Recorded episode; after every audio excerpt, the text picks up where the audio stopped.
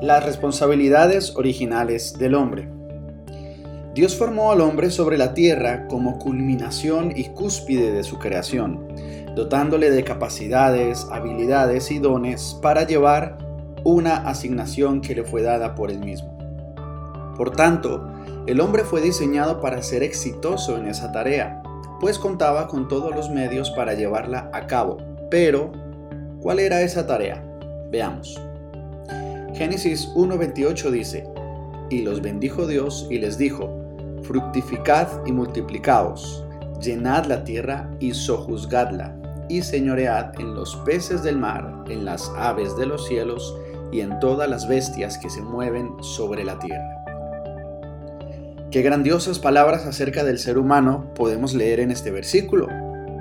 Cuando Dios creó al ser humano lo hizo con una intención, dejándole una asignación para cumplir, una función, una responsabilidad.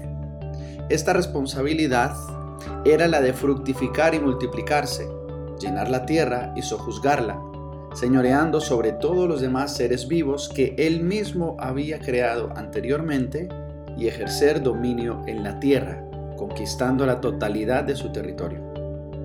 Cuando Dios dijo esto a los primeros seres humanos, lo hizo extensivo al resto de la humanidad, pues estos se debían reproducir en su misma especie y así transmitir ese legado y asignación a las generaciones venideras.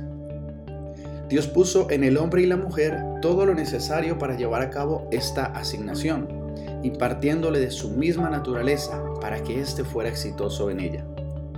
Génesis 1.26 dice, Entonces dijo Dios, hagamos al hombre a nuestra imagen, conforme a nuestra semejanza, y señoree en los peces del mar, en las aves de los cielos, en las bestias, en toda la tierra, y en todo animal que se arrastra sobre la tierra. Cuando Dios le dio al ser humano la tarea de multiplicarse y fructificar, primeramente le había dado la capacidad de generar vida a través de la unión entre el hombre y la mujer, poniendo de su misma imagen y semejanza en el ser humano, la cual les capacitaría para ser progenitores de vida.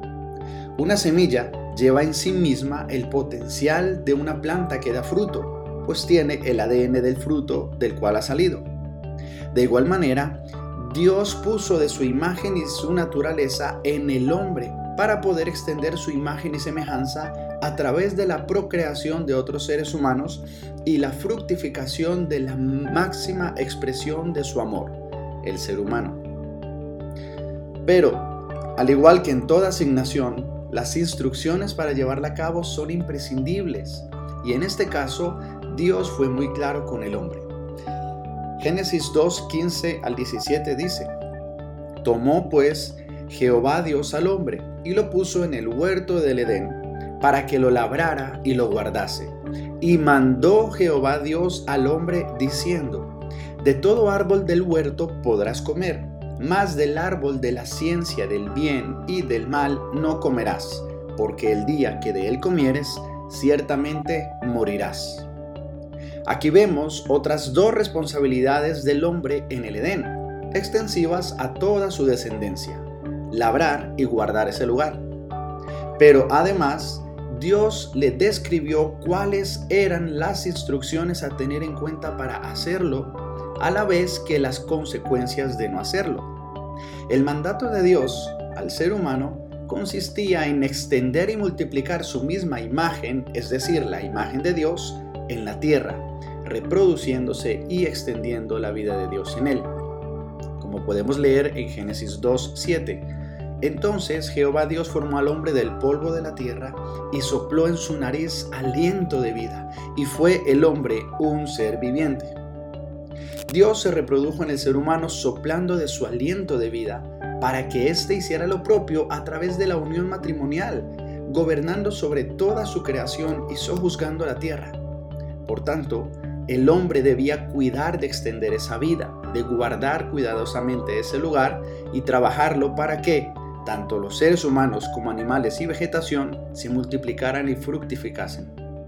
Todo ello debía hacerlo con la instrucción de no comer del fruto del árbol de la ciencia del bien y del mal, pues si así lo hiciese, la muerte sería la consecuencia y habría fallado en su responsabilidad de guardar la vida que se le había sido transmitida para que la extendiera por toda la tierra.